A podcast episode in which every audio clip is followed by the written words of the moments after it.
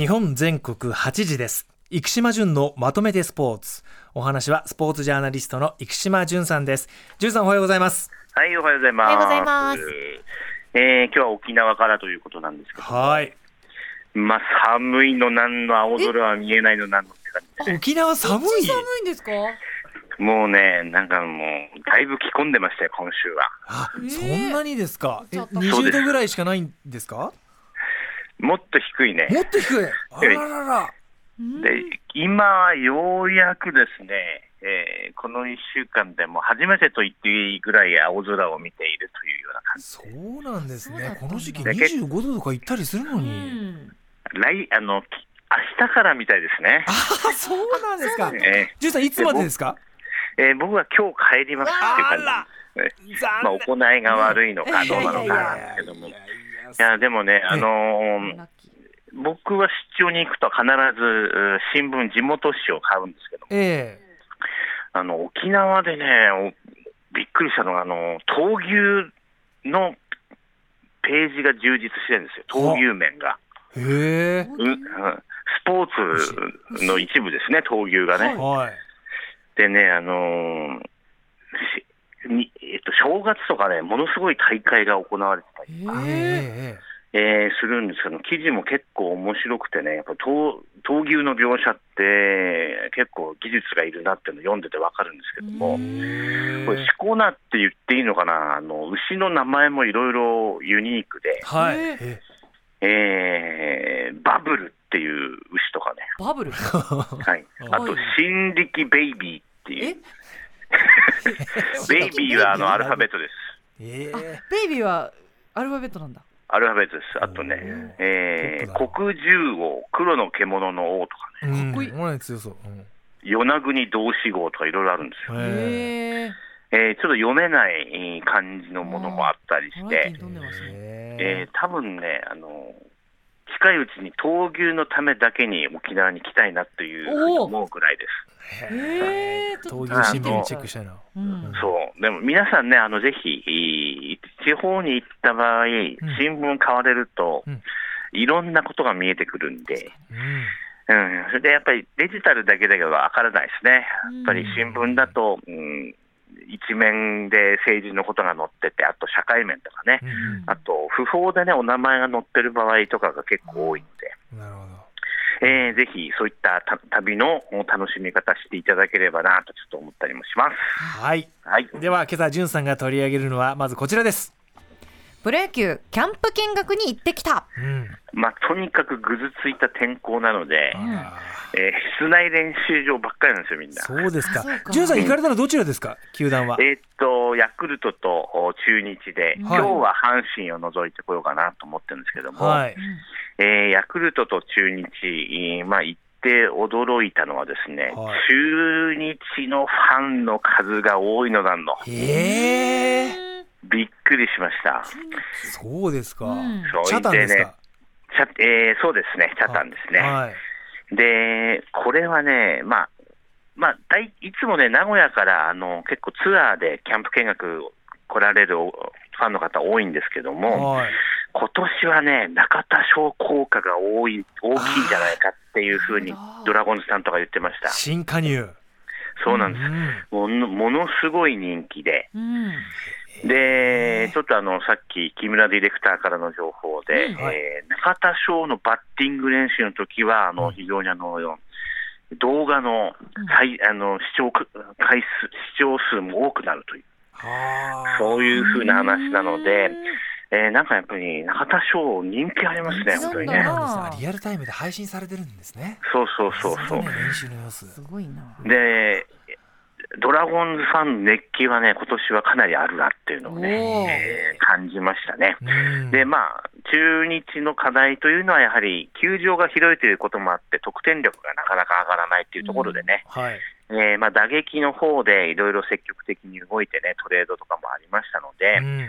えーまあ、球団が動いたっていうところでものすごくうん期待感があるのかなっていうのはね、うん。えーちょっと感じたりしましたね。なるほで、うん。あとですね、あの、まあ、グッズ売り場がたくさんいろいろあるんですけども、どはい。うんドアラが販売支援に入ってまして、え？自ら？いたんですか？自ら入ってました。えで、あのーなんかお客様に、えー買われたものを手渡ししたりしていて、へでなんかあの職員の方が、ドアラさんがただいま販売制に入っていらっしゃいますとか。なんかさん付けが妙でね、うんなんかね、面白い。面白かったりしましたけどもね、えでなんかあのうん活気ありました。うんなんかね、うんであと僕のベストモーメントとしては、はい今回あの、見学っていうか、観光みたいな感じで来てるんで、取材証とか持ってないんですよ。あそうなんですかそうなんですよ。で、ヤクルトのキャンプで、なんかあの移動してたら、監督がやってきたんですよ。高津監督高津監督が。はいえで、僕、高津監督の本4冊まとめてるから、ええーまあ、知り合いではあるんですけども、はい。監督、あのうつむきがちにちょっと軽く走りながら移動してたんですけども、えはい。監督って言ったら、ものすごいたまげてました。なぜここにみたいな？そう、それで、じゅんさん、観光客丸出しだねみたいな感じで言われましその姿に驚きだったんですね。た。まあでも、あのーあえてなんか良かったなっていうふうに思ってね、えーなんかいろいろハプニングもあって、えーまあでも、あのー今日あたりからいらっしゃる方も多いんじゃないでしょうか。ああそうか3連休だしええー天気はいいので、えー皆さん期待してください。はいはい。続いてはこちらメジャーリーグもキャンプイン。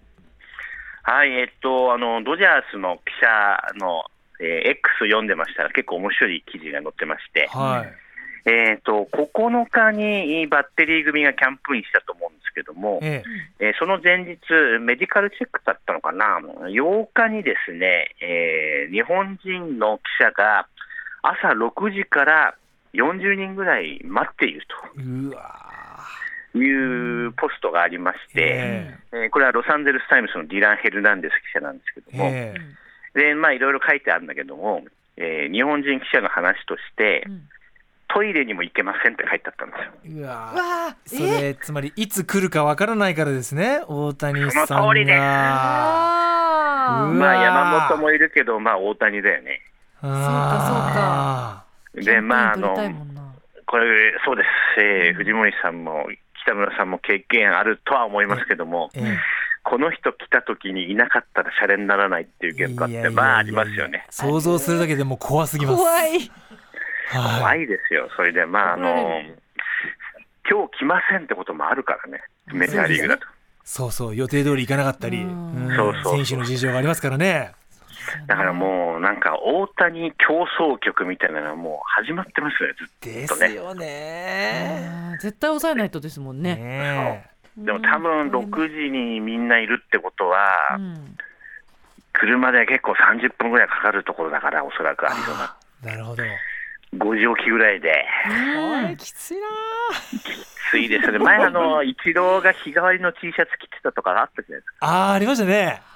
で、毎日抑えなきゃいけないってみんな、ええまあ、ああれ、まあ、我々は楽しんでるけど、ええ。カメラマンさん本当に大変ですからね。確かにね。しかもイチローさんぐらいなんかルーティン化されてればまだ読めるかもしれないけど。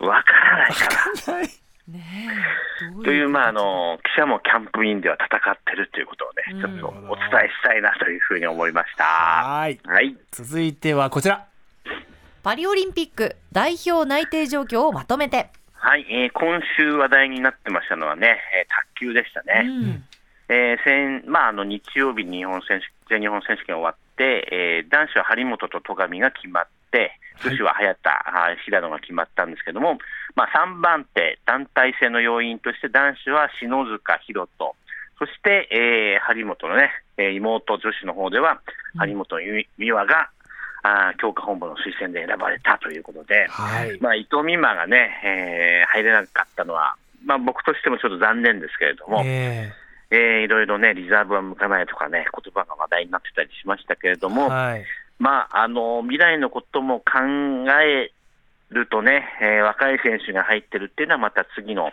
ロサンゼルスにもつながっていくのかなというようにね、はい。えーそういったあ意図もあるのであればね、もう本当に、えーこれでパリで結果残してほしいなというふうに思います。そうですね。はい。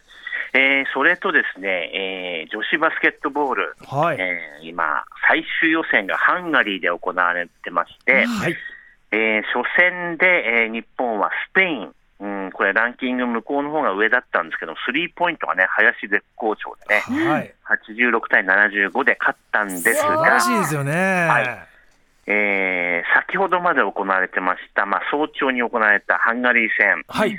えーこれ、敗れました。あら。うん。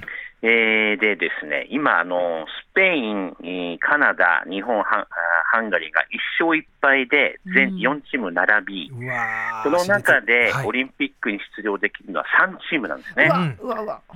で、えー最終戦11日の午後11時から、これ日本時間です。カナダ戦があるんですけれども、はいカナダに勝てば文句なく、えーオリンピックには行けると。で、もしカナダに負けても、えーハンガリー、スペインでハンガリーが勝てば、日本は3位に滑り込めるんでいけるというような状況なんですが、ええーちなみにえー2022年、一昨年ですね、えーワールドカップオーストラリアで行われたとき、カナダと日本対戦しています。ーはい。